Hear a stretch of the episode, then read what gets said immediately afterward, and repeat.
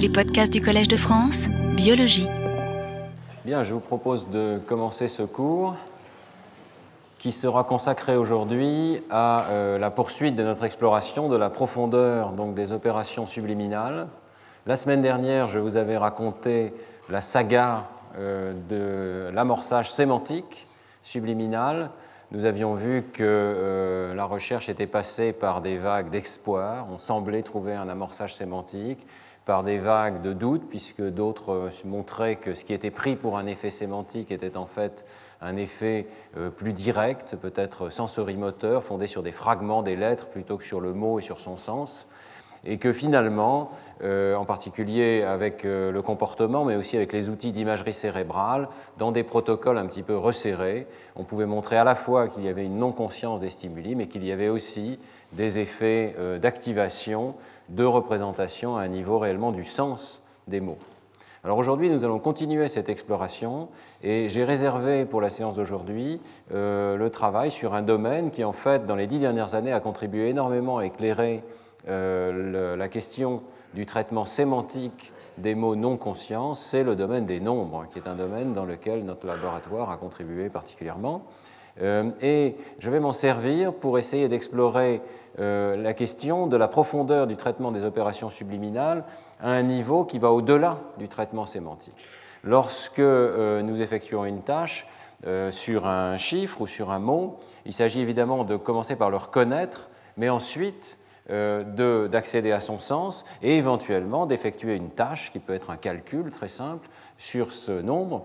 Et la question que nous allons explorer aujourd'hui, c'est de savoir si l'ensemble de ces étapes de traitement, y compris peut-être la réponse motrice qui est programmée par le sujet, euh, l'ensemble de ces étapes peut-il être démarré ou voire totalement exécuté en l'absence de conscience d'avoir vu un chiffre ou d'avoir vu un mot. Alors, euh, nous allons particulièrement nous inspirer de cette tâche qui est tout à fait élémentaire, qui consiste à comparer deux nombres. Euh, vous voyez successivement différents nombres apparaître sur l'écran et pour chacun d'entre eux, vous devez décider s'il est plus grand ou plus petit qu'une tâche de référence. Dans le cours passé, celui de l'an dernier, j'avais décrit en grand détail l'analyse de cette tâche. On avait vu en particulier qu'elle euh, reçoit l'influence d'effets sémantiques, c'est-à-dire quand la distance entre le nombre à comparer et la référence de la comparaison influence le temps de traitement. Vous voyez ici en orange l'activation cérébrale et en bleu les temps de réaction associés à cette tâche de comparaison de nombres. C'est une diapositive que j'avais montrée l'an dernier. Et donc on voit que plus les nombres sont proches ici, plus la distance est petite, plus le temps de réaction est ralenti. Et c'est associé à l'entrée en activité prolongée de réseaux qui sont situés en particulier dans la région pariétale gauche et droite. Alors la question que nous allons poser aujourd'hui, c'est est-ce qu'une partie, voire toute la chaîne de traitement de cette opération peut se déclencher en l'absence de conscience d'avoir vu un nombre particulier sur l'écran. L'histoire commence en 1998, lorsqu'avec Lionel Nakache, qui fait sa thèse dans le laboratoire, nous commençons à explorer ces questions euh, avec euh, des stimuli subliminaux. Vous voyez que euh, c'est le paradigme qu'on avait utilisé à l'époque, dans lequel on pouvait présenter un mot pendant 43 millisecondes ici, c'est-à-dire trois rafraîchissements d'un écran à 70 Hz. On pouvait présenter donc un mot tel que 6 ou un chiffre arabe, le précéder de chaînes de caractères sans signification, euh, de sorte qu'il ne soit pas vu, et présenter ensuite une cible que le sujet voyait consciemment, puisqu'elle était présentée pendant 200 millisecondes et qu'elle n'était pas suivie d'un masque. Et on demandait au sujet de comparer cette cible avec euh, une référence qui était ici euh, le nombre 5, de sorte que le sujet doit dire plus grand que 5 ou plus petit que 5 avec une main ou avec l'autre main. Euh, donc c'est intéressant de regarder un petit peu en détail la conception de cette expérience parce que euh, finalement elle permet d'explorer euh, divers effets psychologiques. ici, on avait simplement restreint le problème du sujet en ne lui présentant que quatre nombres cibles, les nombres 1, 4, 6 ou 9. Vous voyez qu'il y en a deux qui sont proches de 5 et deux qui sont loin de 5, qui permet d'explorer cet effet de distance. Les nombres pouvaient apparaître en chiffres arabes ou en notation verbale, en toutes lettres. Et l'amorce avait exactement les mêmes paramètres. Euh, mais manipulé de façon orthogonale, si vous voulez. C'est-à-dire qu'il y a huit possibilités pour la cible, il y a huit possibilités pour l'amorce, et chacune de ces huit fois huit possibilités était présentée expérimentalement. C'est intéressant parce que ça veut dire que l'amorce ne fournit aucune indication euh, particulière, elle est manipulée de façon complètement indépendante de la cible, Mais évidemment, la question, c'est est-ce que le cerveau du sujet va exploiter cette amorce, même si elle ne donne pas d'indication utile. Euh, les masques étaient variés de façon aléatoire d'un essai à l'autre, euh, ce qui permet d'augmenter l'effet d'invisibilité, hein, puisque les lettres changent en permanence, et à l'intérieur de ce changement de lettres, on ne détecte pas, ou moins facilement en tout cas, la présence du mot. Et euh, de façon importante, les instructions changeaient au milieu de l'expérience. Vous voyez qu'on peut dire au sujet, si c'est plus grand, vous appuierez à droite, si c'est plus petit, vous appuierez à gauche, mais c'est arbitraire, c'est très largement arbitraire, et on peut donc inverser ces instructions au cours de l'expérience. On verra que ça a une importance, et j'y reviendrai la semaine suivante, puisqu'on peut se demander si la nature même de ces instructions a une influence sur le traitement subliminal. Ce sera l'objet du cours de la semaine prochaine. Alors, euh, comment est-ce qu'on sait que la présentation est subliminale? Ça, c'est le tableau qu'on avait publié à l'époque dans l'article, euh, qui euh, montrait deux expériences contrôle. Dans la tâche 1, on demandait au sujet d'essayer de, faire la distinction entre des essais où l'amorce était présente et d'autres essais qui n'étaient pas utilisés dans l'expérience principale, où il n'y avait pas d'amorce du tout. la diapositive correspondante était remplacée par un blanc. Et on variait la durée de présentation de ces amorces. Et dans la tâche 2, on demandait au sujet de faire la différence entre une amorce réelle et une chaîne de caractères sans signification. Et dans les deux cas, euh, lorsqu'on se situe à 43 millisecondes de présentation, ce qu'on appelle le déprime, donc la capacité du sujet à discriminer les deux situations qu'on lui demande de discriminer, est extrêmement faible, il de 0,3, 0,2 ici. Il augmente évidemment nettement à partir de 57 millisecondes, donc comme on a discuté au cours précédent, il y a un seuil de perception des amorces qui se situe aux alentours de 50 millisecondes. À ce moment-là, les performances se mettent à monter radicalement. Alors, on peut discuter si euh, une valeur de déprime de l'ordre de 0,3, c'est vraiment euh, quelque chose de non conscient. Euh, on se situe clairement pas loin du seuil de conscience ici, et dans les expériences suivantes, on a été plutôt tenté de raccourcir encore le temps de présentation de manière à être certain de la non-conscience des stimuli. Néanmoins, ici, on est quand même dans une situation de très faible conscience, en l'absence euh, d'attention de la part du sujet, ce qui est le cas dans la, la majorité de l'expérience, où le sujet se concentre sur la cible et ne sait même pas qu'il y a une amorce. On peut penser que cette amorce reste non consciente, et c'est ce que rapportent les sujets. Alors, quels effets peut-on explorer avec ce type de tâche? Eh bien, le premier effet, c'est un effet de congruence des réponses. Euh, c'est tout à fait banal, c'est un effet de type Stroop, euh, on, l'a rencontré déjà plusieurs fois. C'est-à-dire que vous pouvez regarder si la réponse qui serait induite par l'amorce va dans le même sens que la réponse qui serait induite par la cible. Donc si la cible ici est 9 et qu'elle est plus grande que 5, eh bien on peut regarder des essais où l'amorce elle-même est plus grande que 5 et d'autres essais où l'amorce est plus petite que 5. Très simple. Alors, euh, ce qui est intéressant, évidemment, c'est que du point de vue du sujet, il ne fait pas la différence. Il a l'impression d'être en train de traiter exactement le même essai. Néanmoins, est-ce que ça influence ces temps de réponse? Eh bien, la réponse est oui. Euh, c'est une influence tout à fait massive. Vous voyez ici la distribution des temps de réponse du sujet. Euh, c'est très intéressant de se pencher sur la forme de ces distributions de temps de réponse, qui, qui, ont une forme tout à fait caractéristique, avec en particulier sur la droite ici une distribution qui est assez étalée. Vous voyez que l'ensemble de la distribution est décalé vers la droite, c'est-à-dire vers les temps de réaction les plus lents, lors des essais incongruents par rapport aux essais congruents. Autrement dit, le fait qu'avant de prendre notre décision sur le chiffre conscient, on reçoive un chiffre non conscient qui, en quelque sorte, vote dans la mauvaise direction, plus petit que 5 alors que la cible est plus grande, eh bien, ça nous ralentit. Ça nous ralentit d'environ 24 ici millisecondes. On peut voir cet effet donc euh, sur l'axe vertical ici, euh, vous voyez qu'il est toujours à peu près de l'ordre de 24 millisecondes, quelle que soit la notation qui est utilisée pour l'amorce et pour la cible. Alors ça, c'est un point intéressant, puisque euh, évidemment, il y a des essais où il y a deux mots de suite, il y a des essais où il y a deux chiffres arabes de suite, mais le plus intéressant, ce sont les essais mixtes, au milieu ici, où l'amorce est un chiffre, la cible est un mot, où l'amorce est un mot, la cible est un chiffre. Dans ces conditions-là, vous voyez qu'il ne peut pas y avoir de similarité visuelle entre l'amorce et la cible. Par contre, évidemment, il y a une similarité au niveau de la réponse qui est évoquée par ces différents éléments. vous voyez que du point de vue de l'amorçage euh, de congruence des réponses, ici, ça ne fait absolument aucune différence. Autrement dit, lorsqu'on a obtenu ce résultat, on a pensé qu'on avait affaire ici à un effet d'amorçage subliminal qui était de très haut niveau, complètement indépendant de la notation qui était utilisée pour les nombres. Dans l'article, on avait pu aller un petit peu plus loin. C'était le début pour nous de l'IRM, et depuis plusieurs années, on avait aussi cette méthode de potentiel évoqué.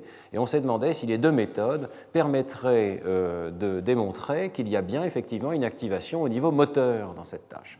C'est tout à fait remarquable, puisque ça voudrait dire que l'effet d'une amorce subliminale se propagerait jusqu'au niveau de la programmation de la réponse motrice. Alors pour le savoir, on s'est servi d'une mesure qui est, qui est, devenue tout à fait classique dans les potentiels évoqués, qui s'appelle le potentiel de préparation latéralisé, lateralized readiness potential en anglais, qui est tout à fait simple. Vous avez des électrodes situées sur le scalp, au-dessus des cortex moteurs gauche et droit du sujet, les électrodes C3 et C4. Euh, en principe, ça suffit, il suffit de deux électrodes plus une référence pour faire cette mesure. Au niveau de l'électrode C3, avant que le sujet ne réponde, vous observez un potentiel évoqué. Donc si vous calez les voltages par rapport au moment du clic de la réponse du sujet, vous observez une onde de cette forme-ci qui en fait présente une déviation négative lorsque le sujet programme une réponse avec la main contralatérale. Donc le cortex moteur gauche commande la main droite. Vous voyez qu'il y a une déviation négative lorsqu'on programme une réponse avec la main droite. Ici, il s'agit de la réponse euh, effective, celle que l'on voit, celle que le sujet fait réellement. Et de la même manière, si vous mesurez au niveau de l'électrode C4, sur l'autre cortex moteur, vous avez une déviation négative pour la réponse avec la main gauche. Donc vous voyez qu'on peut faire la différence de ces deux courbes et obtenir un index, une fois rectifié, hein, obtenir un index de la force de la programmation de la réponse et de son déroulement temporel avant la réponse du sujet. Alors c'est ce qu'on obtient, donc c'est ce qu'on appelle le LRP, Lateralized Readiness Potential, c'est cette différence des différences, si vous voulez, euh, qui euh, prend cette forme-ci. Elle a un pic qui par convention est positif lorsque le sujet programme une réponse du côté euh, contralatéral au cortex moteur en question. Voyez qu'elle prend son pic un tout petit peu avant la réponse effective, le moment où le sujet ferme le circuit et où on obtient un temps de, un temps de réaction.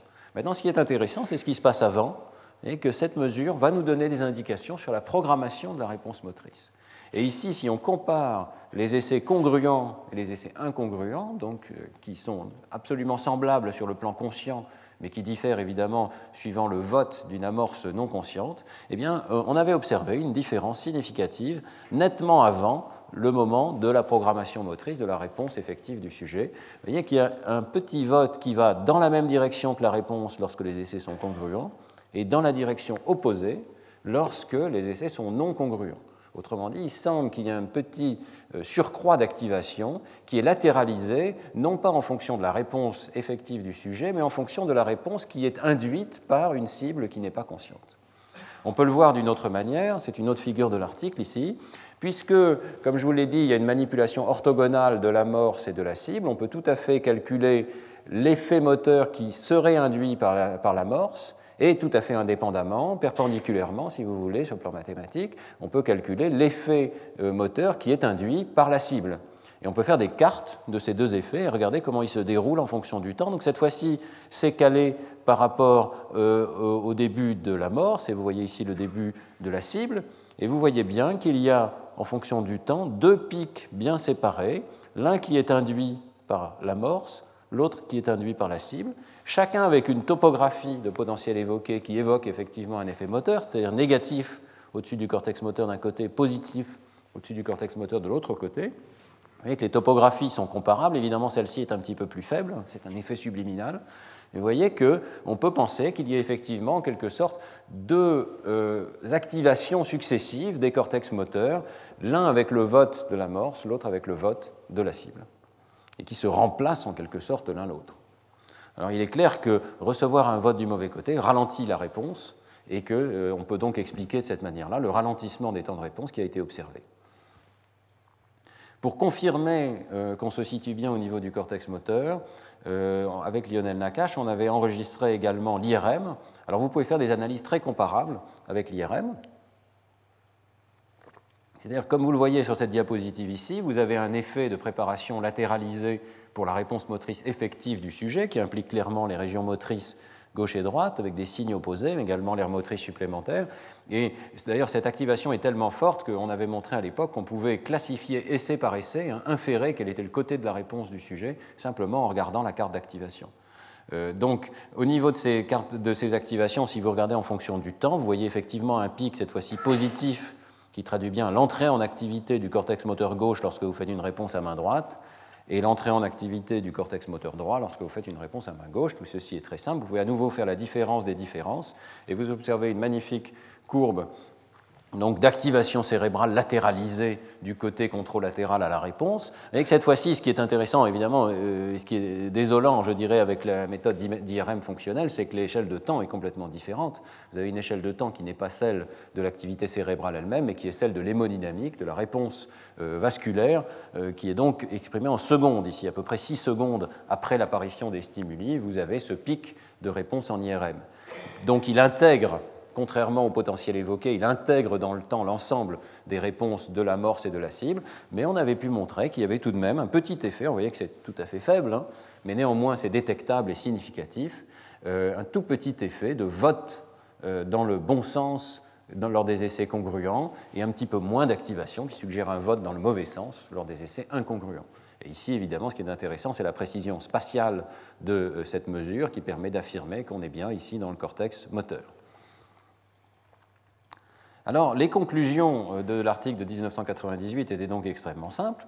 D'abord, l'amorçage subliminal n'est pas restreint, euh, excusez-moi pour la faute d'orthographe, n'est pas restreint au niveau perceptif. Deuxièmement, une amorce subliminale euh, peut affecter une tâche sémantique. Troisièmement, une amorce subliminale peut traverser l'ensemble de la chaîne de traitement puisqu'elle va jusqu'au niveau moteur. Et euh, on en reparlera la semaine prochaine, la main de réponse dépend des instructions données au sujet. Il apparaît donc que les instructions influencent le traitement subliminal. Autrement dit, on avait l'impression que la tâche tout entière que le sujet avait programmée et qu'il essayait d'effectuer sur la cible consciente était en train d'être effectuée également sur l'amorce non consciente. Alors, Évidemment, euh, ces conclusions euh, sorties en 1998 suggéraient donc que toutes ces étapes pouvaient être parcourues par un stimulus non conscient, mais euh, nous n'étions pas conscients, si je peux dire, qu'il y avait peut-être une autre interprétation de ces données. et c'est à peu près à la même époque que sont sortis les papiers de Neumann et Klotz, de Martin Heimer, et surtout ceux de Greenwald et d'Abrams, dont j'ai parlé dans les, dans les cours précédents, qui ont montré euh, qu'il fallait faire très attention dans ces interprétations sémantiques parce que peut-être le cerveau se servait non pas de la totalité du sens des stimuli, mais de fragments de ces stimuli, peut-être de fragments visuels, pour programmer sa réponse motrice. Et il y avait donc une interprétation alternative qu'on pourrait appeler, avec Neumann et Kloss, de spécification motrice directe, qui était que le sujet ne passait plus pour cet effet d'amorçage par un traitement de la quantité et de la comparaison des nombres en question, mais peut-être se contenter d'associer directement une identification des chiffres ou des formes qui étaient présentes sur l'écran avec certaines réponses motrices particulières. Dans ce cas-là, on n'aurait pas de preuve, même si on a une preuve d'activation au niveau moteur, qui je crois est incontestable ici, on n'aurait pas de preuve qu'il s'agit bien d'un traitement sémantique. Alors, euh, il a été euh, évidemment intéressant d'essayer de réfuter cette interprétation. Nous allons voir qu'il y a plusieurs éléments de réfutation. Euh, le premier élément de réfutation, c'est que s'il y avait une forme d'automatisation des associations entre stimuli et réponses, la forme des temps de réaction des sujets devrait changer. On devrait voir que ces temps de réaction dépendent de moins en moins de la quantité euh, associé au nombre, et on devrait voir qu'il y a au contraire un, effet d'amorçage qui augmente au fur et à mesure que ces associations directes sont apprises par le sujet. Or, nous n'avons vu absolument ni l'un ni l'autre. Euh, ici, c'est une réanalyse qui avait été faite en fonction des blocs d'essais successifs que le sujet accomplissait dans la tâche. Vous voyez qu'à droite, vous avez l'effet de distance, vous voyez que les sujets sont plus lents lorsque les chiffres sont proches de 5 lorsqu'ils sont loin de 5, ce qui traduit cette opération de comparaison numérique, et que cet effet reste absolument constant en fonction du temps, hein. et ça n'est pas vrai qu'il disparaît progressivement, donc il ne semble pas, au moins au niveau conscient, que les sujets apprennent par cœur des associations stimuli-réponse. Deuxièmement, il n'est pas le cas non plus que l'effet d'amorçage augmente en fonction du temps à mesure qu'on apprend des associations stimuli-réponse. Et en particulier, l'effet est là dès le tout premier bloc de 32 essais. Euh, il semble que l'instruction s'applique immédiatement et crée immédiatement un contexte qui est favorable à l'amorçage subliminal. D'autres expériences, d'ailleurs, de Martin Heimer suggèrent que dès le premier essai, au moment où on change les instructions, on peut obtenir, on peut obtenir un effet d'amorçage subliminal. Bon, euh, je ne sais pas si ça suffit parce que ça suggère simplement que la tâche au niveau conscient reste une tâche sémantique, mais ça n'implique pas nécessairement qu'au niveau non conscient, il n'y ait pas une forme de raccourci euh, stimulus-réponse. Alors pour y répondre de façon plus directe, euh, on avait vu la semaine dernière que Abrams et Greenwald considéraient comme absolument crucial d'introduire des amorces nouvelles, jamais vues consciemment, et de regarder quel était l'effet de ces amorces nouvelles sur le temps de traitement. Et nous avons fait exactement la même chose dans cette situation de comparaison numérique. Donc vous vous souvenez que dans notre tâche Princeps, les nombres étaient les nombres 1, 4, 6 et 9, et les amorces étaient également les nombres 1, 4, 6 et 9. Alors c'est un problème parce que ça veut dire que les sujets peuvent consciemment apprendre des associations stimulus-réponse, qu'ensuite ils les appliqueraient non consciemment. pour tester s'il s'agit vraiment d'une application sémantique non consciente de la tâche, on introduit des nouveaux nombres, qui sont ici les nombres 2, 3, 7 et 8, qui sont entre les autres, hein, qui ne sont absolument jamais vus consciemment au cours de l'expérience. Ils n'apparaissent pas comme cible, mais ils apparaissent exclusivement comme amorces. si on obtient un effet d'amorçage sur ces nombres-là, qui ne peuvent pas faire l'objet d'un apprentissage sensorimoteur euh, direct parce qu'ils ne sont pas utilisés comme cible dans la tâche, eh bien, ça suggérerait qu'on a effectivement un effet d'amorçage sémantique non conscient. Alors, les résultats étaient très clairs. Hein. Euh, vous continuez d'observer un effet de congruence non consciente, même lorsque les nombres sont tirés d'un nouvel ensemble qui n'est jamais vu consciemment. L'effet est un petit peu réduit, mais il reste très significatif. Bon, on y reviendra encore la semaine prochaine parce qu'on verra qu'il y a des modulations de cet effet de généralisation, mais au moins dans les conditions expérimentales de départ, et ça a été répliqué plusieurs fois, eh bien, on peut observer euh, une généralisation donc, de l'effet d'amorçage à des nombres qui ne sont jamais vus consciemment. Ça suggère qu'il y a de généralisation sur une base sémantique, quoique parce que, évidemment, ces résultats ont à nouveau été contestés euh, et qu'on a une espèce de ping-pong permanent ici. Le point de contestation a été que si le sujet euh, sait qu'il doit comparer des nombres avec 5, après tout, il n'y en a pas beaucoup, ce sont tous des, nombres à un chiffre, ils vont de 1 jusqu'à 9, peut-être est-ce qu'il peut apprendre par cœur euh, toutes les associations possibles entre les nombres qui vont apparaître et les réponses correspondantes. Il n'a pas forcément besoin d'avoir déjà vu 2 ou d'avoir vu 3 pour savoir que l'association correspondante va être avec la main gauche ou avec la main droite. Donc il se pourrait qu'il y ait encore des associations sensorimotrices directes. Alors, pour aller encore plus loin, euh, Lionel Nakache a une idée intéressante. Euh, il s'est dit, mais dans cette expérience, il y a aussi un deuxième effet, euh, effet d'ailleurs qu'on avait étudié auparavant avec Étienne au tout départ, qui est un effet de répétition. Et que même au sein des essais où l'amorce et la cible conduisent à la même réponse, eh bien, il peut y avoir des essais où on voit deux fois de suite le même nombre, 9 suivi de 9, et il peut y avoir des essais où on voit deux fois de suite des nombres différents, 6 suivi de 9 par exemple, ou 1 suivi de 4. Alors la question c'est est-ce que la répétition du même nombre ajoute un effet d'amorçage supplémentaire à l'effet d'amorçage de la réponse? Est-ce qu'il y a une contribution supplémentaire et est-ce qu'on pourrait montrer qu'il s'agit ici d'une contribution sémantique, c'est-à-dire qu'on a déjà vu, en quelque sorte, déjà amorcé euh, la quantité appropriée pour la cible? Donc on va comparer les essais où la quantité est répétée versus des essais où la quantité est différente, sachant que les réponses sont dans tous les cas les mêmes. Vous voyez qu'on peut à nouveau regarder les temps de réaction. Les temps de réaction, là encore, sont déplacés. L'effet est un petit peu plus petit, mais il est assez net. Ici, vous voyez un déplacement de la courbe des temps de réaction avec un ralentissement lorsqu'on reçoit une quantité différente de celle qui va apparaître comme cible. Donc un petit effet d'amorçage subliminal qu'on peut à nouveau mettre sous cette forme donc sur l'axe vertical ici, ralentissement des réponses lorsque la quantité est différente, quelle que soit la notation utilisée pour les nombres. Ici, c'est tout à fait crucial, évidemment, puisque dans les essais où la notation est deux fois de suite verbale ou deux fois de suite en chiffres arabes, vous avez en fait deux fois de suite exactement le même stimulus sur l'écran. Donc on pourrait penser ici qu'il ne s'agit pas du tout d'un effet sémantique, mais d'un effet simplement euh, à un niveau de l'aspect physique des stimuli ou de leur aspect orthographique. Mais dans les essais croisés, un chiffre arabe suivi d'un mot ou un mot suivi d'un chiffre arabe, il y a répétition de la même quantité sans qu'il y ait répétition des mêmes traits physiques. Et donc l'obtention d'un effet d'amorçage à ce niveau suggère au minimum euh, la reconnaissance qu'il s'agit du même objet au niveau lexical et peut-être au niveau sémantique. Pour montrer qu'il s'agit réellement d'un niveau sémantique, on peut faire plusieurs choses. Euh, ici, euh, Reinvoet et Brisbard, en 2004, ont poursuivi ces études et ils ont montré qu'il ne s'agit pas d'un effet discret, mais qu'il s'agit d'un effet continu qui dépend de la distance entre l'amorce et la cible. Dans notre expérience, vous vous souvenez qu'on avait soit 1 suivi de 1, soit 1 suivi de 4, c'est-à-dire une distance de 0 versus une distance de 3 entre ces deux nombres. eh bien, euh, Ranvoot et Brisbane ont comblé, je dirais, l'écart en montrant que si vous avez une distance de 0, de 1 ou de 2, vous avez un effet qui est monotone en fonction de la distance entre ces deux nombres.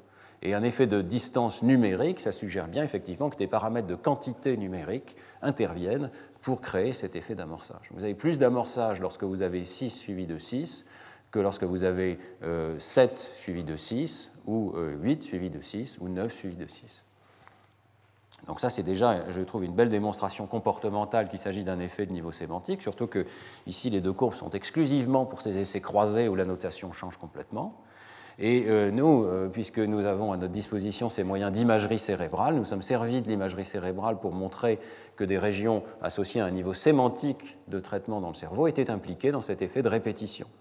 Donc, euh, toujours avec les mêmes données qui avaient été publiées en 1998, nous avons fait une analyse différente. Nous avons regardé au niveau du cerveau tout entier quelles étaient les régions cérébrales qui diminuaient d'activité lorsque le cerveau recevait à un essai donné deux fois de suite le même nombre, comparé aux essais où le cerveau recevait deux nombres différents.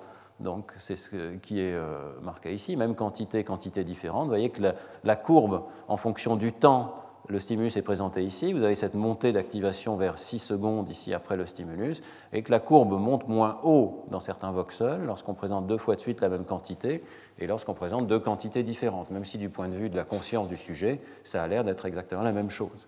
Les voxels qui montrent cet effet ne sont pas partout dans le cerveau, mais ils sont concentrés exclusivement dans deux régions, qui sont les régions pariétales, gauche et droite, qui sont exactement les régions classiques euh, que l'on associe à un traitement numérique. Je vous avais montré l'an dernier cette diapositive qui résumait un certain nombre d'études qui avaient regardé l'arithmétique dans le cerveau et systématiquement ces régions intrapariétales gauche et droite ici sont associées à un traitement numérique, en particulier euh, n'importe quelle tâche de calcul, l'addition, soustraction, comparaison, approximation, et également un traitement numérique qui ne dépend pas du format dans lequel les nombres sont présentés et qui peut même s'activer lorsqu'on voit des ensembles d'objets dont on travaille, euh, dont on traite le nombre.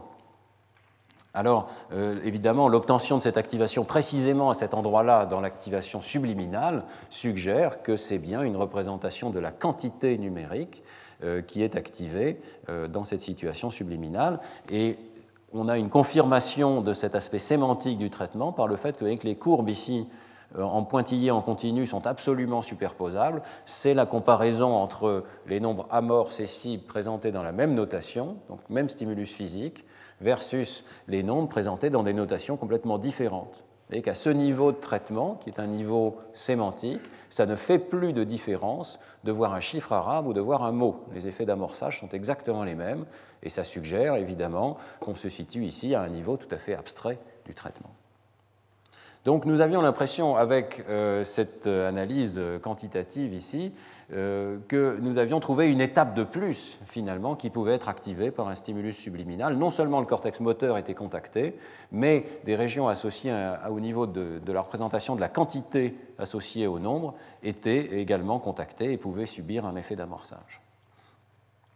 Euh, si effectivement il y a amorçage à un niveau sémantique, eh bien, euh, on pourrait penser qu'il doit être complètement indépendant de la modalité d'entrée, et toutes les expériences que je vous ai montrées jusqu'à présent se servent de la modalité visuelle. Donc même s'il y a amorçage entre un chiffre arabe et un mot, on reste à l'intérieur de la même modalité visuelle de présentation, on reste à l'intérieur de ce qu'on pourrait appeler la lecture au sens large. Euh, mais euh, s'il y a effectivement un traitement sémantique, eh bien, on doit penser qu'il doit également survenir, même lorsque on a une amorce écrite et une cible présentée dans la modalité auditive, ou l'inverse, par exemple. Alors ces questions, euh, je voulais l'aborder brièvement parce qu'elle reste, euh, cette question de l'amorçage intermodal ou cross-modal, auditif, visuel, visuel, auditif, elle reste un petit peu débattue, mais dans le domaine des nombres, elle semble recevoir une réponse assez claire. Euh, pour revenir un tout petit peu en arrière, donc dans Cognition en 2001, Sid Quider et Emmanuel Dupoux suggéraient tout à fait clairement qu'il n'y avait pas d'amorçage intermodal sans conscience pas d'amorçage intermodal inconscient. Euh, ils avaient réalisé l'expérience de la manière suivante.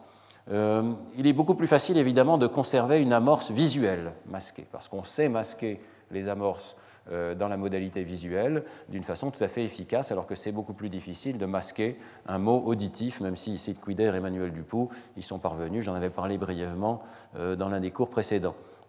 Mais ici, donc, on conserve une amorce qui est toujours visuelle, qui est masquée en avant par ce masquage euh, avec des caractères dièses ici, et en arrière par la cible elle-même, ou dans le cas auditif par une chaîne d'arrobases, et euh, au même moment que ces arrobases peut apparaître une cible auditive. Donc le sujet, du point de vue du sujet, il a l'impression qu'il y a certains essais qui sont euh, visuels où la cible apparaît écrite, d'autres essais où ce sont des essais auditifs où la cible apparaît euh, donc dans la modalité auditive, et euh, il effectue son jugement de la même manière, mais on va regarder si ces temps de réaction sont influencés par une amorce non consciente.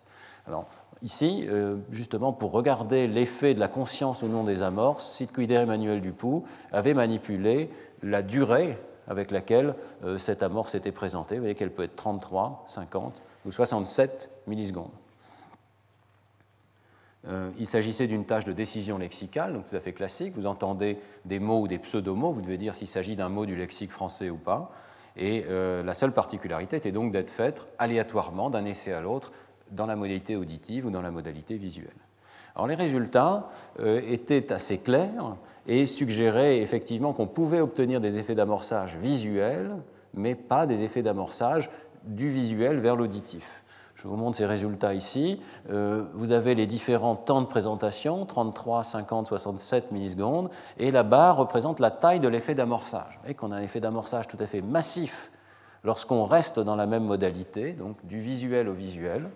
Et euh, on obtient donc un effet d'amorçage qui croît légèrement avec la durée de présentation de l'amorce, mais qui est déjà très significatif à 33 millisecondes, alors que la courbe ici vous montre le déprime, donc la capacité de percevoir les amorces, et euh, vous voyez que ce déprime est essentiellement très proche de zéro, c'est l'axe de droite ici, alors qu'on a déjà un effet d'amorçage très fort à 33 millisecondes. Ce sont des résultats classiques, mais c'est important de, de, les répliquer, et ils montrent bien un effet d'amorçage à l'intérieur de la modalité visuelle. Ce qui est par contre nouveau, c'est l'amorçage cross-modal ici, et vous voyez qu'il n'y a pas d'effet d'amorçage cross-modal à 33 millisecondes, en parallèle avec l'absence de perception des amorces, et qu'en fait les deux courbes sont absolument parallèles. À mesure que le sujet parvient, ou qu'une fraction grandissante des sujets parviennent à avoir une fraction grandissante des essais, eh bien vous avez une augmentation de l'effet d'amorçage intermodal. Et la, suggestion euh, donc de Sid-Quider et d'Emmanuel Dupoux, c'était que c'était uniquement lorsque le sujet était capable de percevoir les amorces qu'il observait un effet d'amorçage entre les deux modalités. Euh, pour le prouver, ils ont fait une analyse supplémentaire en montrant que même au plus long SOA, où vous avez l'air d'avoir un très gros effet d'amorçage intermodal ici, eh bien en fait cet effet dépend strictement de la conscience des amorces dans un groupe de sujets, il y avait 24 sujets en tout, chez un sous-groupe de sujets, euh, de 12 sujets qui avaient vu les amorces, vous observiez un gros effet. Chez un groupe de sujets qui n'avaient pas vu les amorces, vous observiez un tout petit effet euh, qui n'était pas significatif. Alors, Évidemment, là, il s'agit d'un effet qu'on peut qualifier d'effet euh, négatif, c'est-à-dire qu'ils n'ont pas observé d'amorçage cross-modal. C'est intéressant puisqu'il y a une dissociation avec l'amorçage unimodal, mais ça ne signifie pas pour autant qu'on ne va jamais pouvoir observer d'effet d'amorçage cross-modal. C'est une observation euh, qui demande simplement à être répliquée et étendue pour voir si par hasard on ne pourrait pas observer d'effets d'amorçage intermodaux dans euh, d'autres conditions, avec d'autres domaines peut-être je vous rappelle simplement que dans le dernier cours, on avait vu une expérience de Delacroix et Gringer qui montrait très clairement une forme d'amorçage sémantique depuis des images vers des mots. Alors, ça n'est pas à proprement parler intermodal, ça reste à l'intérieur de la modalité visuelle, mais c'est quand même un changement radical dans euh, la modalité au sens large de présentation du même objet, hein. une modalité écrite versus une modalité imagée. Euh, donc si l'on peut obtenir de tels effets, je dirais, euh, d'une image vers un mot ou d'un mot vers une image, euh, on peut penser que peut-être en améliorant les conditions expérimentales, on peut observer des effets cross-modaux. Et si vraiment il y a un traitement sémantique pour les nombres, eh bien peut-être que dans le domaine des nombres, on devrait observer un effet cross-modal. Sid Quider, qui ne manque pas de courage, a remis en question son travail et est venu au laboratoire pour tester cette idée. Euh, avec le domaine des nombres. Il est clair qu'au départ, il était persuadé que euh, nous nous trompions et qu'il euh, n'y avait pas d'effet sémantique dans le domaine des nombres, et d'ailleurs, il n'y en avait pas ailleurs non plus. Hein. À l'époque, l'idée était vraiment que toutes ces expériences sur l'amorçage sémantique étaient suspectes.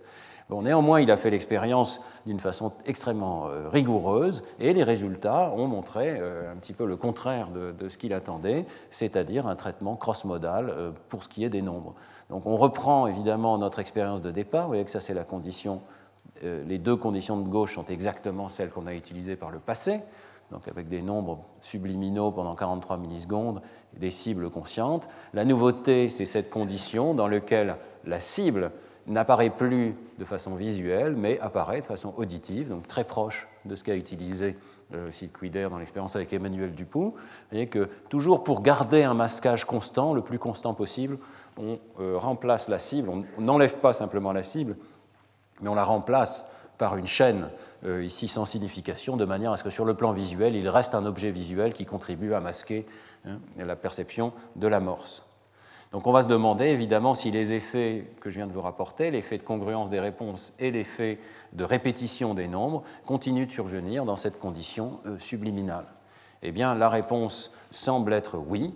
Il y a plusieurs expériences qui ont été menées par Quider dans ce domaine. Elles sont sous presse actuellement. Elles suggèrent très clairement que même dans des conditions euh, franchement subliminales dans lesquelles on n'arrive pas à identifier l'amorce, eh bien, euh, on observe que ce soit dans la même notation dans une notation différente ou dans une modalité différente, on observe toujours cette gradation des temps de réponse, voyez, avec un temps de réaction qui est le plus rapide possible lorsque tout est répété, lorsqu'on voit deux fois de suite le même nombre, un temps de réaction intermédiaire lorsque la quantité n'est pas répétée mais la réponse est la même, donc par exemple 1 suivi de 4 ou 4 suivi de 1, et puis un temps de réaction maximalement lent lorsque non seulement le nombre n'est pas répété, mais l'amorce vote pour une réponse qui est différente de celle de la cible.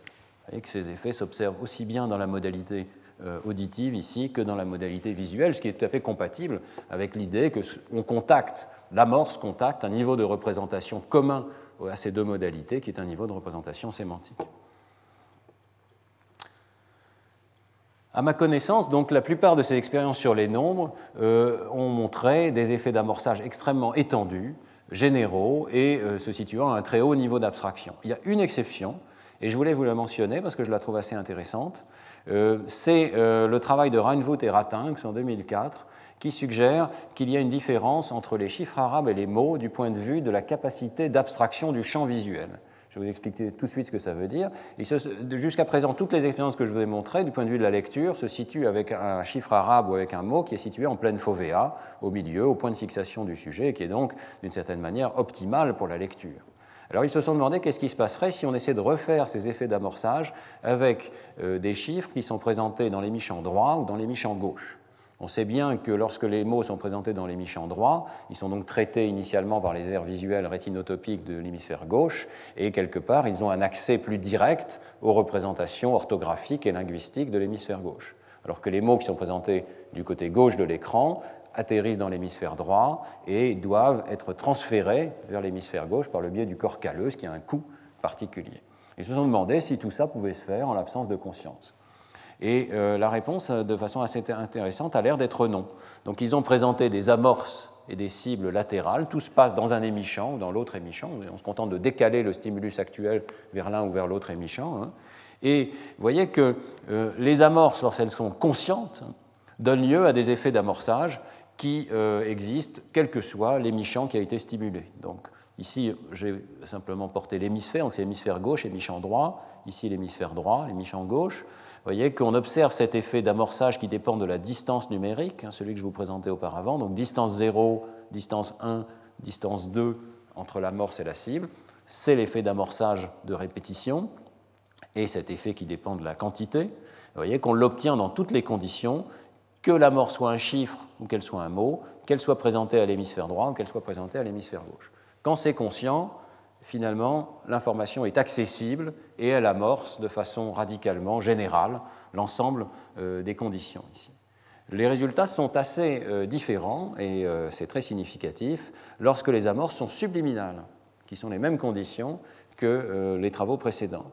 Les amorces subliminales continuent de donner lieu à un effet d'amorçage qui dépend de la distance. En particulier, lorsque c'est l'hémisphère gauche qui est stimulé directement, on réplique intégralement les résultats précédents, c'est-à-dire qu'un chiffre arabe ou un mot donne lieu exactement aux mêmes effets d'amorçage.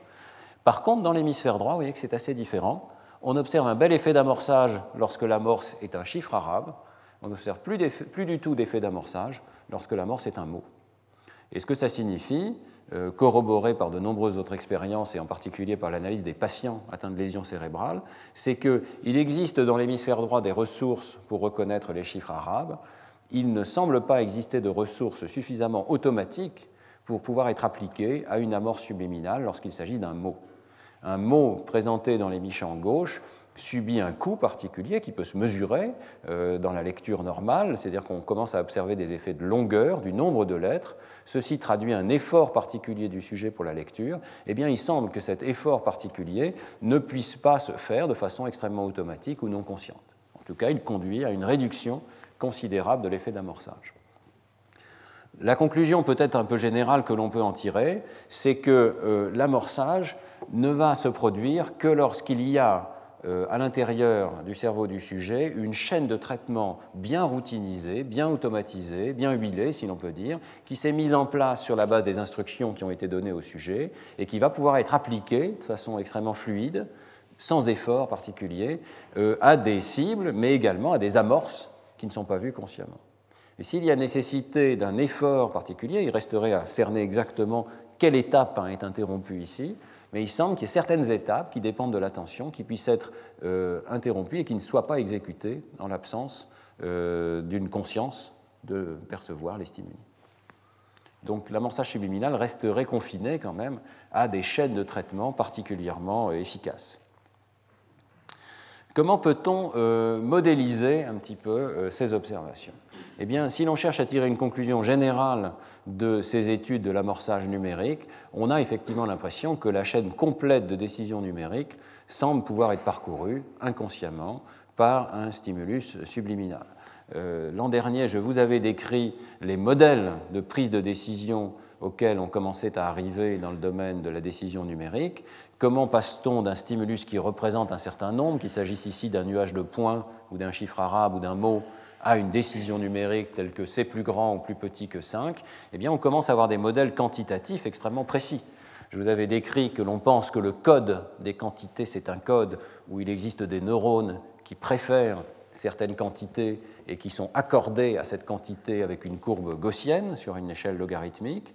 Je vous avais décrit comment on pouvait considérer les instructions comme euh, précisant un critère sur cette ligne, de sorte que, par exemple, comparé avec 5, ça consiste à placer un critère à un endroit qui sépare les nombres plus petits que 5 et les nombres, ou plutôt les quantités plus petites que 5 et les quantités plus grandes que 5, de sorte qu'on ait un ensemble de neurones qui favorisent la réponse plus petite et un ensemble de neurones qui favorisent la réponse plus grande.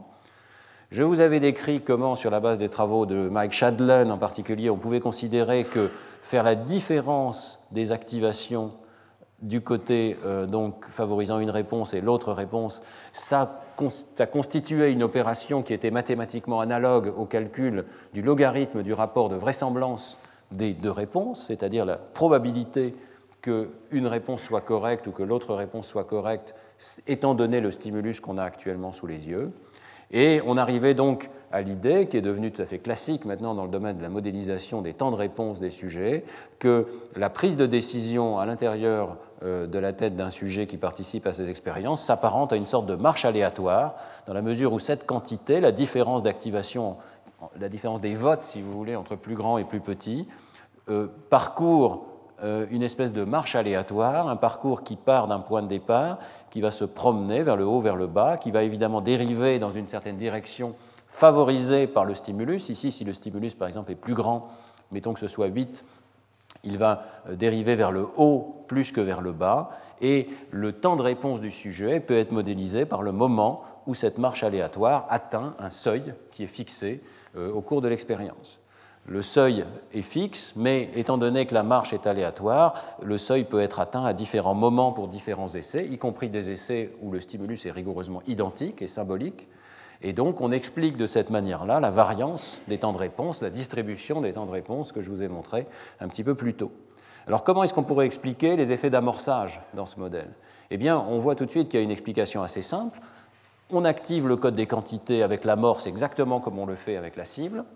Cela conduit à un biais dans la prise de décision, c'est-à-dire qu'on a une différence ici qui n'est pas nulle mais qui vote dans une certaine direction pour l'amorce. Ce vote va s'ajouter à euh, la somme des votes ici qui est réalisée au cours de cette opération d'accumulation euh, par une marche aléatoire. Et dans la mesure où l'amorce vient avant la cible, eh bien, vous allez avoir une marche aléatoire qui va peut-être commencer avec l'amorce et qui va se continuer avec l'information euh, donnée par la cible. Évidemment, si l'amorce est incongruente et vote pour une direction de réponse qui est incompatible avec celle euh, qui doit être donnée pour la cible, eh bien vous allez avoir une marche aléatoire qui part dans la mauvaise direction et éventuellement ensuite remonte dans la bonne direction, ce qui va ralentir le processus et va pouvoir expliquer le ralentissement des temps de réaction. Au contraire, si l'amorce est congruente avec la cible, vous allez avoir une marche aléatoire strictement normale qui va partir dans la bonne direction et qui va continuer avec la cible. Donc on voit qu'on peut avoir une explication quantitative, mathématique, modélisable pour ces effets d'amorçage à condition de supposer qu'il y a effectivement ces votes qui s'accumulent et que donc euh, ce processus se poursuit jusqu'à un niveau très proche de la décision motrice. Et on a vu la plausibilité de euh, cette hypothèse lorsqu'on a vu ces effets euh, d'amorçage au niveau des potentiels évoqués qui montraient bien ces deux étapes successives pour l'amorce, pour la cible. Alors, euh, certains chercheurs ont été euh, testés beaucoup plus directement ce genre d'hypothèse, et je voulais mentionner tout particulièrement une expérience qui n'est plus dans le domaine sémantique, qui reste dans un domaine, disons, sensorimoteur, mais qui par contre présente l'intérêt de tester euh, directement l'hypothèse d'une accumulation linéaire de l'amorçage subliminal. C'est l'expérience de Forberg et collaborateurs qui est parue en 2003 dans PNAS et qui en fait euh, présente de très nombreux parallèles avec l'expérience d'amorçage numérique que nous avons menée. Et actuellement, on s'inspire d'ailleurs de, l'expérience de Vorberg pour continuer nos expériences sur l'amorçage numérique. Alors l'expérience de Vorberg est assez simple. Euh, on fixe un petit point et ce qu'on voit consciemment, c'est cette cible finale qui, est une grosse flèche qui pointe soit vers la droite, soit vers la gauche. Et la tâche du sujet, c'est tout simplement de cliquer avec un bouton du côté où pointe la flèche. C'est un petit peu analogue au jugement plus grand, plus petit. Ce que le sujet ne sait pas, c'est qu'à l'intérieur du trou, ici, il peut y avoir une autre flèche. Et euh, cette plus petite flèche peut, elle aussi, pointer vers la gauche ou vers la droite de façon complètement orthogonale, indépendante de la cible. Donc vous avez une amorce et une cible. L'amorce est présentée pendant 16 millisecondes et euh, on fait varier le délai entre l'amorce et la cible. Ce délai peut varier de façon tout à fait cruciale entre 14 et 84 millisecondes. Vous voyez qu'on peut aller vers des délais extrêmement grands dans cette situation. C'est ce qu'on appelle le masquage par métacontraste, qui est une forme de masquage extrêmement forte. Vous voyez que le trou qui est à l'intérieur de la cible, ici, épouse très étroitement les contours de euh, l'amorce qu'il cherche à masquer. Et dans ces conditions, vous pouvez obtenir un masquage qui est particulièrement vigoureux, où le sujet ne décèle même pas la présence euh, ou en tout cas ne décèle pas la direction, comme on va le voir dans un instant, de la flèche qui est cachée. Euh, ce qui facilite encore le masquage ici, c'est que aléatoirement, une fois sur deux, euh, le couple amorce-cible peut apparaître au-dessus de la fixation ou en dessous de la fixation. Donc vous ne connaissez pas à l'avance la position et cette incertitude et cette incapacité de prêter attention à l'endroit précis où va apparaître l'amorce facilite encore le masquage. Alors ce qui est tout à fait spectaculaire, c'est de regarder donc les temps de réaction du sujet dans cette tâche directe, euh, dans cette tâche plutôt sur, sur la cible. Hein. Donc le sujet classifie les cibles entre flèche à droite, flèche à gauche, et vous voyez que son temps de réaction se ralentit massivement lors des essais incongruents, s'accélère massivement lors des essais congruents, avec une monotonie parfaite. Plus vous laissez de temps à l'amorce pour accumuler euh, des données, si vous voulez, pour euh, avoir une influence sur le système, plus vous allez observer un effet d'amorçage fort dans les temps de réaction. Donc l'amorçage peut se mesurer simplement par la différence, comme d'habitude, des essais congruents et des essais incongruents. Et si on regarde donc sur la diapositive suivante, vous avez la monotonie de cet effet d'amorçage en fonction de, du SOA, donc entre l'amorce et la cible. Euh, vous voyez que c'est un effet strictement linéaire qu'on peut répliquer trois fois au cours de l'expérience. Ça, c'est le premier bloc de l'expérience, où le sujet n'est informé de rien. Ici, c'est le dernier bloc. Entre-temps, il a fait toutes sortes de tâches de détection des amorces. Donc maintenant, il est parfaitement au courant qu'il existe des amorces, mais il ne parvient pas pour autant à empêcher cet effet de vote. Les euh, blocs intermédiaires nous montrent quelle est la conscience du sujet, en tout cas qu'est-ce qu'il peut extraire consciemment comme information sur les amorces.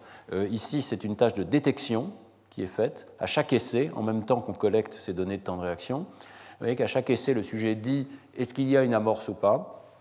Et euh, il fait très peu de fausses alarmes qui sont ici. Par contre, il parvient à détecter la présence euh, de certaines des amorces, et il le fait d'autant mieux, évidemment, que le temps de présentation est long. Donc déjà vers 42 millisecondes ici, vous voyez qu'on euh, observe, je m'excuse, ce n'est pas le temps de présentation, le temps de présentation est constant, c'est vraiment l'intervalle temporel euh, qui sépare l'amorce du masque. Vous voyez que dès 42 millisecondes, déjà le sujet parvient un petit peu à détecter la présence des amorces.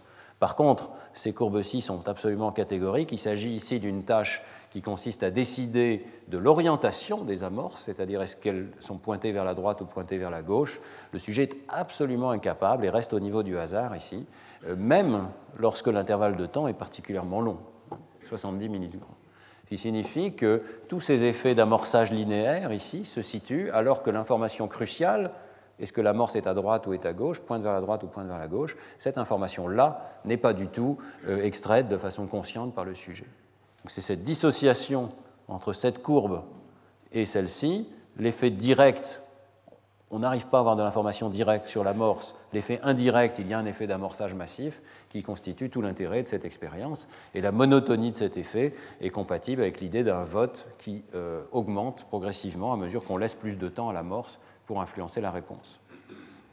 Euh, la dissociation ici, évidemment, n'est pas tout à fait parfaite, puisque vous voyez qu'il y a quand même une monotonie de la perception, ou plutôt de la détection de la présence des amorces, et une monotonie de l'effet d'amorçage. Alors Forberg est allé un petit peu plus loin, et il a fait l'expérience suivante, où il y a une dissociation complète entre les amorces et euh, entre la perception des amorces et leur effet sur le temps de réaction.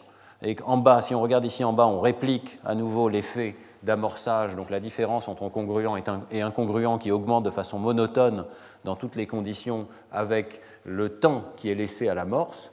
Et ici, ce qui est manipulé, c'est à la fois la durée de l'amorce, 14 millisecondes comme auparavant, ou bien 42 millisecondes, et la durée du masque, 14 millisecondes ou 42 millisecondes pour le masque.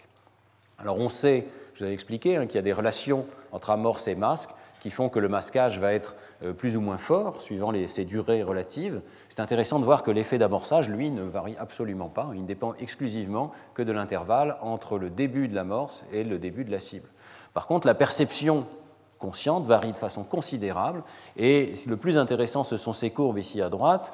Dans le cas où l'amorce fait 42 millisecondes et le masque aussi fait 42 millisecondes, vous avez une forme de masquage qu'on appelle masquage de type B, c'est-à-dire que de façon assez surprenante, le masquage est pas très bon lorsqu'il y a un intervalle de temps court entre l'amorce et la cible, et il devient euh, meilleur lorsqu'on laisse un peu plus de temps entre l'amorce et la cible. Et alors vous voyez que même dans cette condition où la perception consciente du sujet s'améliore avec l'intervalle de temps, eh bien l'amorçage, euh, lui, euh, bah, excusez-moi, la, perception consciente se détériore avec le temps, l'amorçage, lui, continue de s'améliorer. Donc cette fois-ci, vous avez une dissociation complète entre l'effet d'amorçage non conscient et la perception consciente des sujets.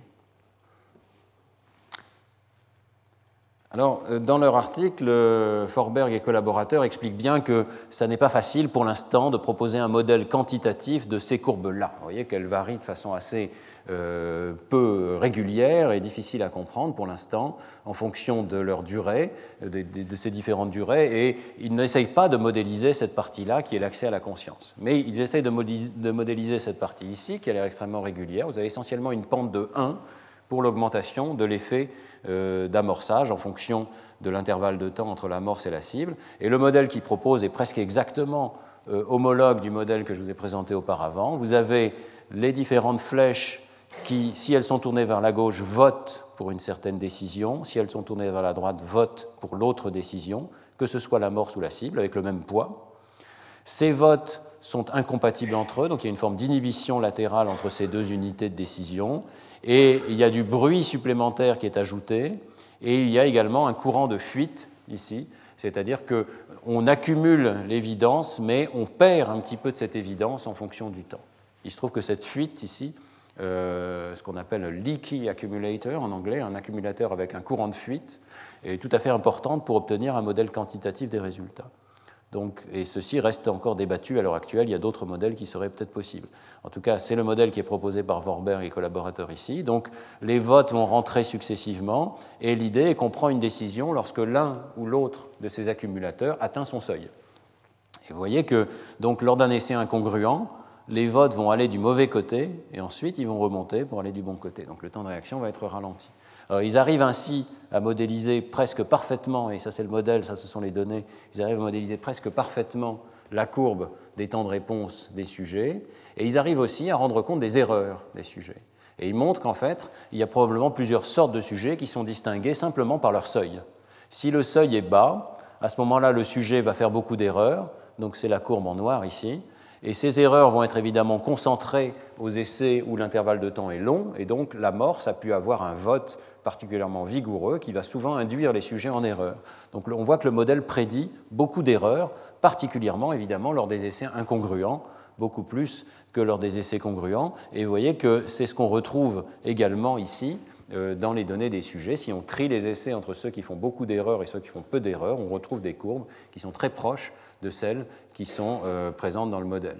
C'est intéressant de penser donc qu'ici, dans cette expérience, vous avez des sujets qui font une réponse effective, 70 millisecondes ou 84 ici, qui, est, euh, qui peut atteindre 25 ou 30% d'erreurs, qui sont des erreurs qui, d'après le modèle, sont induites par une amorce subliminale.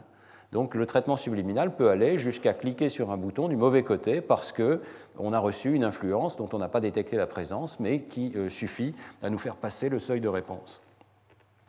Et euh, je vais juste terminer en mentionnant une dernière expérience qui est très proche dans son principe, qui montre que l'on peut euh, littéralement voir le doigt de la personne influencé en temps réel par cette amorce subliminale, ce qui suggère bien qu'il y a vraiment une commande motrice qui est envoyée avec des votes euh, de plus en plus forts du bon côté ou du mauvais côté. Dans cette expérience, donc, on mesure non seulement le temps de réponse, mais en fait, on mesure toute la trajectoire du doigt du sujet, ce qui permet donc de le suivre en temps réel. Et alors, l'amorçage est un petit peu différent, mais c'est toujours la même logique. Hein. Le sujet fixe au milieu, sa tâche, c'est, euh, par rapport à ces anneaux qu'il voit consciemment, de cliquer du côté du rouge, par exemple, dans un bloc de données, et puis dans un autre bloc, il cliquera du côté du vert. Donc il doit déplacer son doigt du point central vers euh, l'anneau qui est euh, de la couleur qui est mentionné comme cible.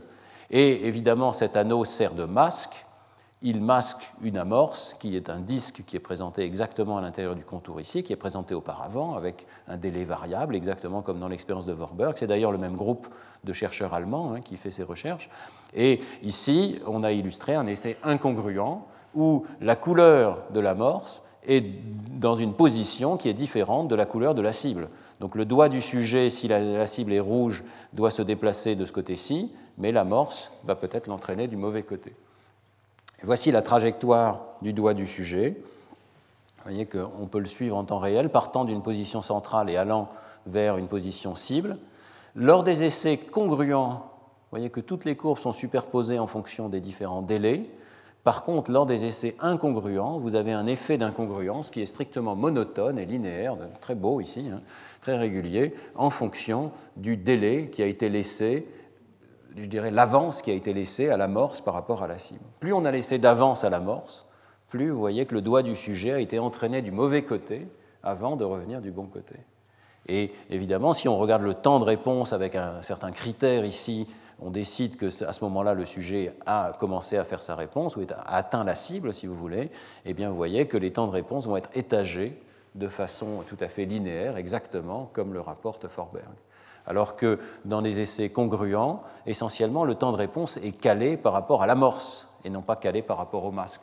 Donc on voit que tout arrive au même moment. Pourquoi? Parce que en fait, c'est l'amorce qui commence à donner la bonne réponse et le processus se poursuit avec le masque. Et donc il n'y a pas spécialement de raison d'observer un ralentissement dépendant du temps ici ces, données sont maintenant devenues extrêmement quantitatives et elles suggèrent bien qu'il y a un effet de, vote ou d'accumulation d'évidence, si vous voulez, qui pourrait traduire une sorte de cerveau bayésien qui est capable de faire des inférences sur les stimuli qu'il voit et d'accumuler ces inférences pour atteindre un certain seuil de décision. Et ce sera donc ma conclusion.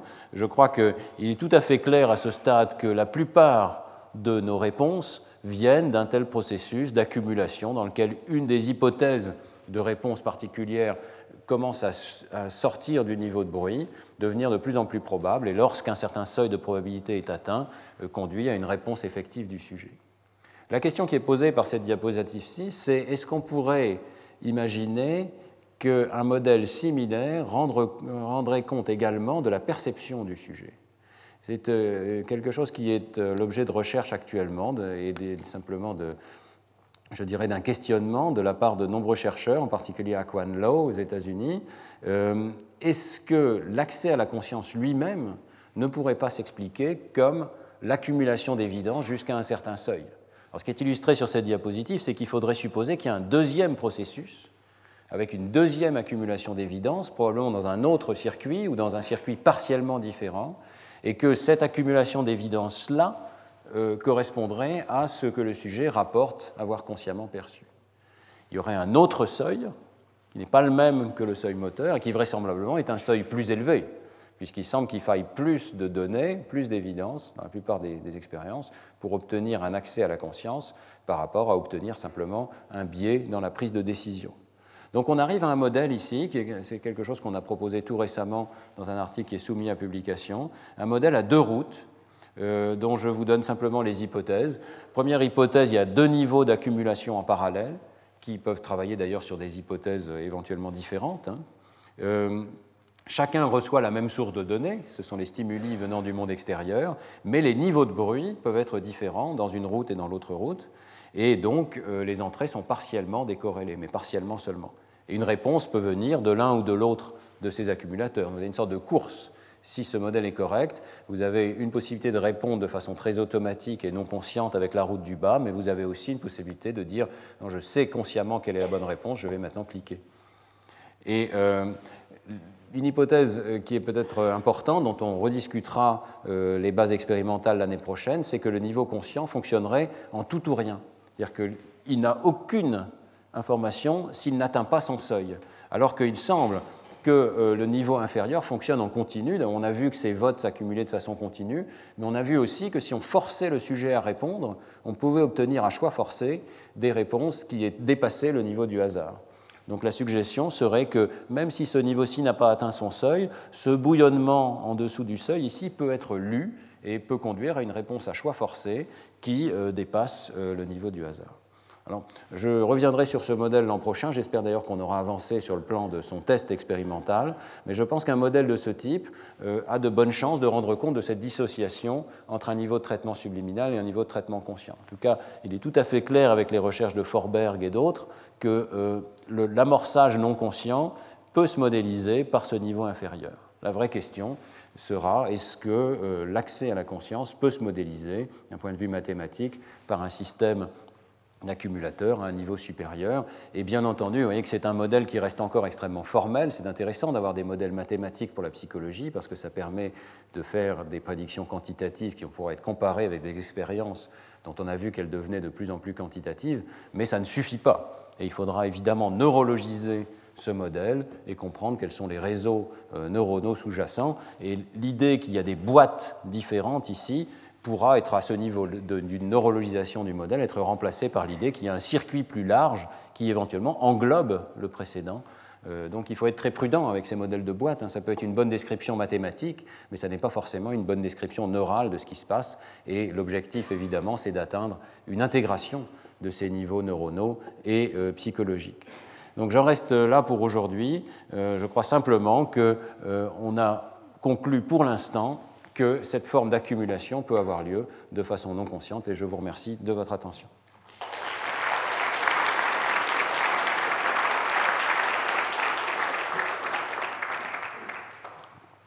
Alors, est-ce qu'il y a des questions? On a peut-être 5 euh, ou 7 minutes là, euh, pour prendre des questions. En particulier, euh, je sais qu'il y a quelques étudiants qui travaillent très directement sur ces sujets. S'ils ont des questions. Oui, Azaf.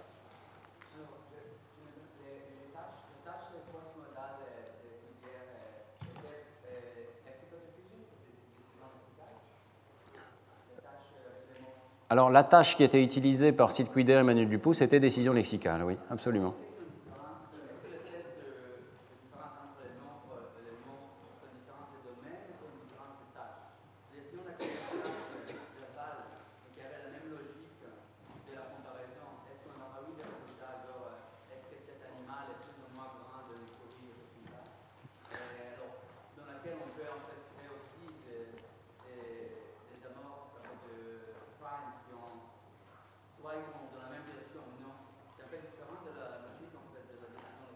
Tu as tout à fait raison. Maintenant, il faudrait essayer de réduire la différence entre les deux expériences pour voir qu'est-ce qui compte effectivement. Alors, euh, ça n'a pas été fait à ma connaissance dans le domaine cross-modal.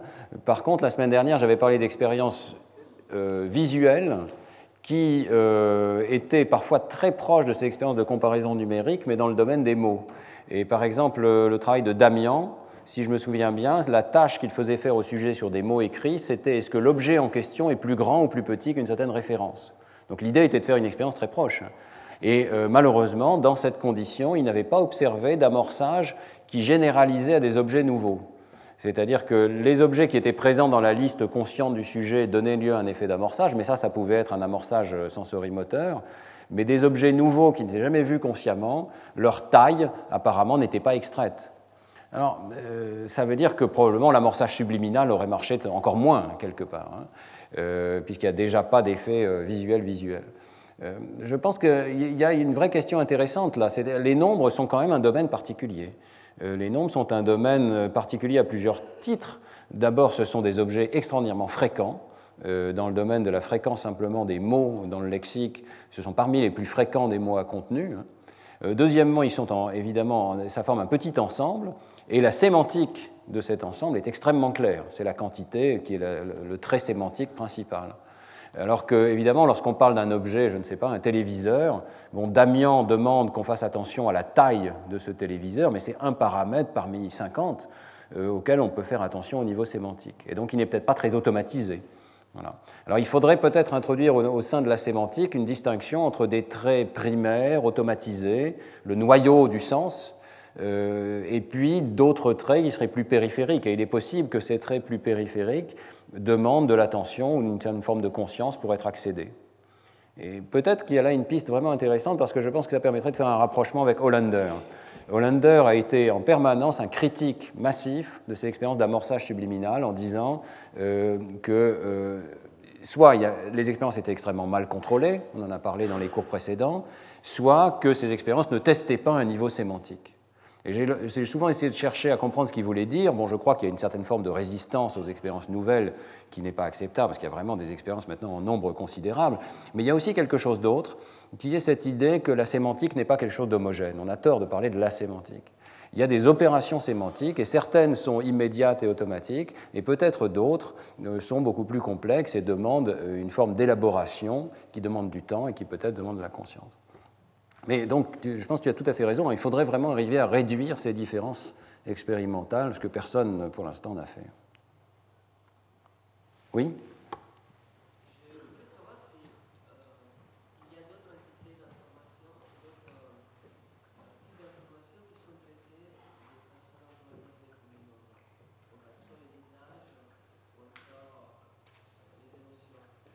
Oui, alors on en a parlé pas mal au cours précédent. Je vais vous renvoyer au cours précédent. D'ailleurs, j'en profite pour rappeler que tous ces cours hein, sont disponibles sur le site web du collège. Donc vous pouvez les retrouver à la fois en audio, en vidéo et avec les diapositives. Euh, les visages euh, donnent lieu à des effets d'amorçage indépendants de la forme exacte qui est vue, donc la même personne donne lieu à des effets d'amorçage. Euh, et puis, euh, oui, les effets émotionnels, on en a parlé dans le cours de la semaine dernière, vous pouvez même avoir une activation de l'amygdale en fonction du contenu émotionnel des mots non conscients. Donc là, pour reprendre la discussion précédente, le trait sémantique qui est est-ce qu'il y a un contenu émotionnel saillant et peut-être négatif dans le cas des expériences de Raphaël Gaillard dont on a parlé la semaine dernière, eh ce trait sémantique-là a l'air d'être accédé de façon extrêmement automatique, rapide, et avec un, calcul qui peut tout à fait se faire de façon subliminale. Ça ne veut pas dire que toutes les formes d'émotion vont être traitées de la même manière. Et là, je pense qu'on a affaire à quelque chose de particulier, qui est la capacité de ce noyau dédié euh, à une certaine forme de traitement émotionnel, l'amygdale, de se déclencher de façon très rapide automatique pour nous préparer. Monsieur Est-ce que ce que vous exposez en ce moment peut être rapproché des expériences de Libet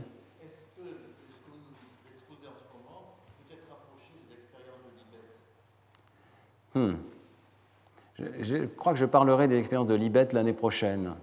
Euh, oui, je pense qu'il y a une certaine forme de rapprochement, en particulier lorsqu'on a vu les potentiels évoqués euh, qui euh, surviennent avant une réponse et qui, vous voyez, déjà contiennent une sorte de vote qui euh, induit le sujet du bon côté ou du mauvais côté. Donc certaines expériences de Libet montrent très clairement que ces potentiels de préparation peuvent survenir très longtemps avant la réponse. Et euh, ce que suggérait Libet, c'est qu'ils surviennent avant même que nous n'ayons conscience de préparer une réponse. Clairement, ici, il y a une forme de potentiel évoqué qui vote du mauvais côté et qui n'est pas perçue consciemment par le sujet. Encore que, alors c'est un point de prudence à nouveau, hein, parce que euh, dans ces expériences, ce qu'on demande au sujet, c'est quelle est votre conscience du, chiffre, quelle est votre conscience du stimulus? On ne demande jamais à la personne quelle est votre, quelle est votre conscience du conflit moteur. Hein. Euh, ça n'est pas exclu que si on demandait à la personne, elle nous dise Ah oui, cet essai-là, euh, j'étais un peu ralenti, je ne sais pas pourquoi, mais j'étais moins rapide où j'ai failli me tromper, et puis j'ai réussi à corriger. Donc, euh, c'est quelque chose dont j'ai déjà parlé. Je pense qu'il faut absolument développer une science plus efficace de l'introspection des sujets. Euh, je crois que dans ces expériences, on doit demander euh, et quantifier l'introspection des sujets. Et pour l'instant, l'introspection s'est focalisée sur la conscience des amorces et pas tellement sur la conscience de l'effet des amorces. Alors peut-être que l'effet est conscient ou partiellement conscient, alors que l'amorce elle-même ne l'est pas. Donc là encore, il faudrait être très prudent. Est-ce qu'il y a une dernière question, peut-être, monsieur Est-ce que des, expériences de ce type ont été conduites avec des catégories de sujets différents Alors, euh, ça peut être euh, des, enfants, des adultes, des hommes, des femmes, bref.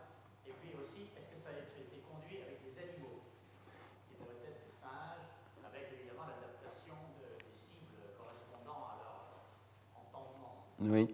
Euh, écoutez, euh, la plupart de ces expériences portent sur euh, un animal de laboratoire particulier qui est l'étudiant à l'université. Hein. C'est comme ça que ça se passe, et notamment dans les universités américaines, où il y a des groupes de sujets qui sont tous des étudiants, qui sont, obligés d'ailleurs de passer des expériences. Donc euh, la réponse, c'est quand même qu'on sait beaucoup sur cette population jeune et qu'on en sait beaucoup moins sur des populations âgées. Et personnellement, j'en sais beaucoup moins parce que je considère que ce programme de recherche doit avant tout caractériser ce qui est commun, euh, ce qui est, je dirais, les effets de premier ordre. Et euh, pour autant que je sache, ces effets existent effectivement chez l'ensemble des populations que vous avez décrites. Alors chez l'animal, c'est intéressant. Chez l'animal, il y a effectivement des expériences d'amorçage subliminal. En général, elles sont plutôt physiologiques qu'en temps de réaction mais elle montre très clairement des effets similaires, c'est-à-dire qu'on observe euh, que les amorces subliminales rentrent dans le système visuel et qu'elles peuvent biaiser euh, des réponses, y compris des réponses motrices. Donc ça, j'en parlerai, je pense, l'an prochain. Il y a des expériences très belles, notamment d'enregistrement euh, dans les champs oculaires, les frontal eye fields, qui montrent clairement des biais de réponse qui se traduisent par des biais de temps de réaction je crois qu'il y avait une dernière question, euh, mais je ne sais pas, quelqu'un voulait poser une question par là? Oui, Vincent.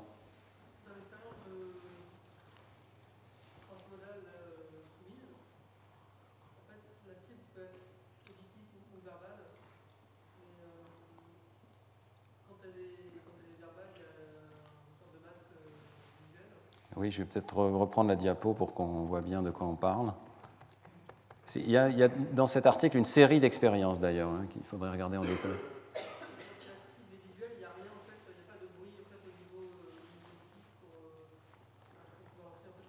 Non, c'est une bonne remarque, c'est vrai. Euh,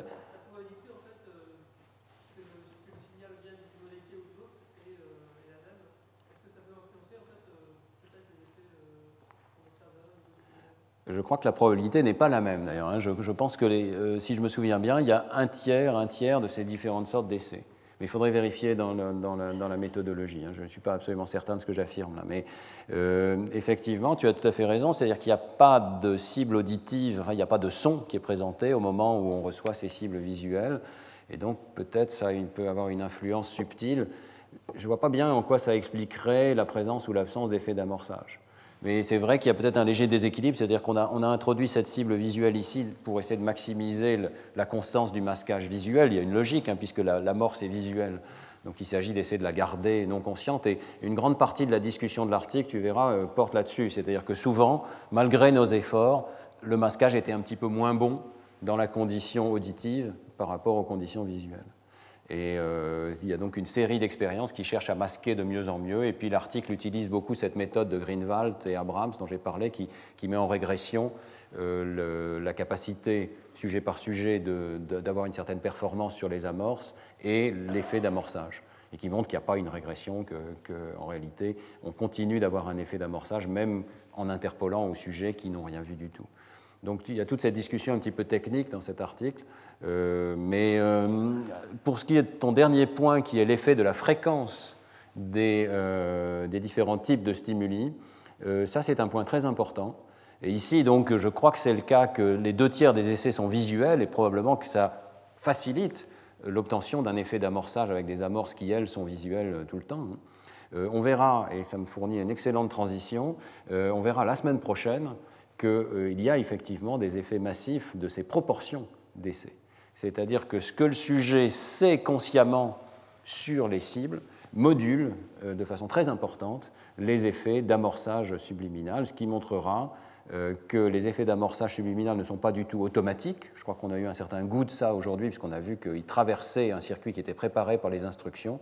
Mais on verra la semaine prochaine à quel point euh, ils ne sont pas du tout automatiques, c'est-à-dire qu'ils peuvent disparaître complètement, voire s'inverser en fonction de ce qui est préparé consciemment comme stratégie par le sujet.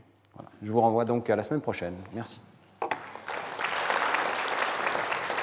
Retrouvez tous les podcasts du Collège de France sur www.collège-de-france.fr.